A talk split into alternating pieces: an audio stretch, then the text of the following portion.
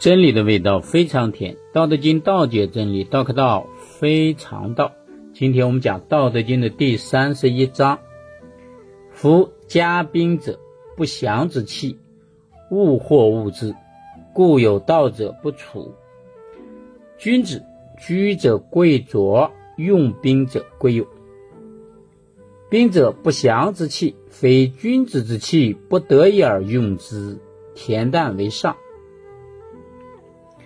胜而不美，而美之者，是乐杀人。夫乐杀人者，则不可得志于天下矣。吉事上左，凶事上右。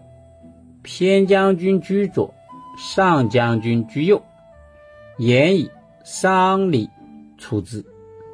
杀人之众，以悲哀弃之；战胜以丧礼处之。夫家兵者，不祥之器。那些好的兵器啊，是不吉利的器具啊。物或物之，故有道者不处。在我们社会的客观环境当中啊，也许或者人们都会憎恨、讨厌那些能够杀人的兵器。所以，那些希望天下太平的有德之人，不会把兵器呢当做解决问题的唯一手段，而作为他们立身之处。君子居者贵左，用兵者贵右。那些有道德的人，平时就要把它放置在左边。当使用兵器的时候，就要把它放置在右边。这个左边、右边啊，是过去的一种人为设置的一种礼仪啊。你看看电影、电视剧里边啊，那过去朝廷里边，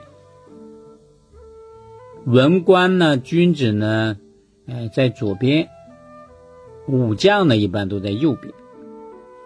兵者。不祥之器，非君子之器，不得已而用之。当使用兵器的时候啊，这个兵器这个东西，因为它是不吉利的器具嘛，它不是有道德的人喜欢使用的，是在不得已的情况下才会使用兵器。恬淡为上，为什么呢？因为君子提倡的是安静。淡泊寡欲的一种信条啊，他们相信这样的生活才是好的生活啊，所以他们把这些呢作为他们提倡的一种法则和信条来推广。但是战争呢，又是没办法，胜而不美，而美之者，是乐杀人。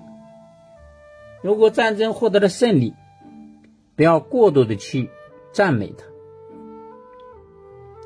如果以胜利为美的那些人，肯定是喜欢杀戮的人。夫乐杀人者，则不可得志于天下矣。那些喜欢杀戮的人啊，就过去的那种暴君啊，他动不动就使用战争啊，就如果你经常使用战争。就不可能如愿以偿，为什么呢？因为你这种残暴的行为啊，最终得不到天下百姓的信任和支持，因为老百姓不喜欢打仗呀，打仗是没办法不得已。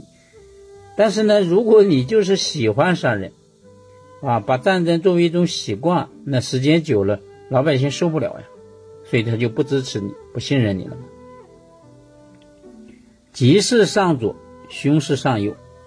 过去呢，人们把这种吉庆的好事儿呢，以左为上；把这种不祥的事情啊，这个地方的特指战争啊，就以右为先。偏将军居左，上将军居右。而如果啊是把偏将军处于左边的位置时，啊，把上将军处于右边的位置的时候啊，这样的情形，这样的礼仪，就是告诉人们，无论战争取得胜利，也将使用丧礼的形式来处理。这个偏将军啊，就相当于最前线的那些将领，上将军呢，属于后方的级啊元帅级别的，相当于这样。那么平时呢，上将军居左啊，偏将军居右。但是呢，战争的过后呢，要以商礼的形式处理呢，就把偏将军放在左边的位置，啊，上将军呢在右边的位置，啊，当这样的礼仪的形式出现的时候啊，就是告诉人们啊，这个不论战争取得了胜利。也是以丧礼的形式要处理，因为前线的战士最不容易嘛，啊，前线的将领呢最危险，这个是用来抚慰人心的一种礼仪。杀人之众以悲哀弃之啊，因为战争毕竟是很多的人嘛，所以要用这种悲痛的心情哀悼那些死去的将士。那么活着的人呢？啊，想起战争的时候就会有哭泣的声音。就算你不流眼泪，也是一种无声的眼泪啊。战胜以丧礼处置，就算战争胜利的一方，也同样的要使用丧礼的方式来处理。这样呢？人们的心里就会好受一些。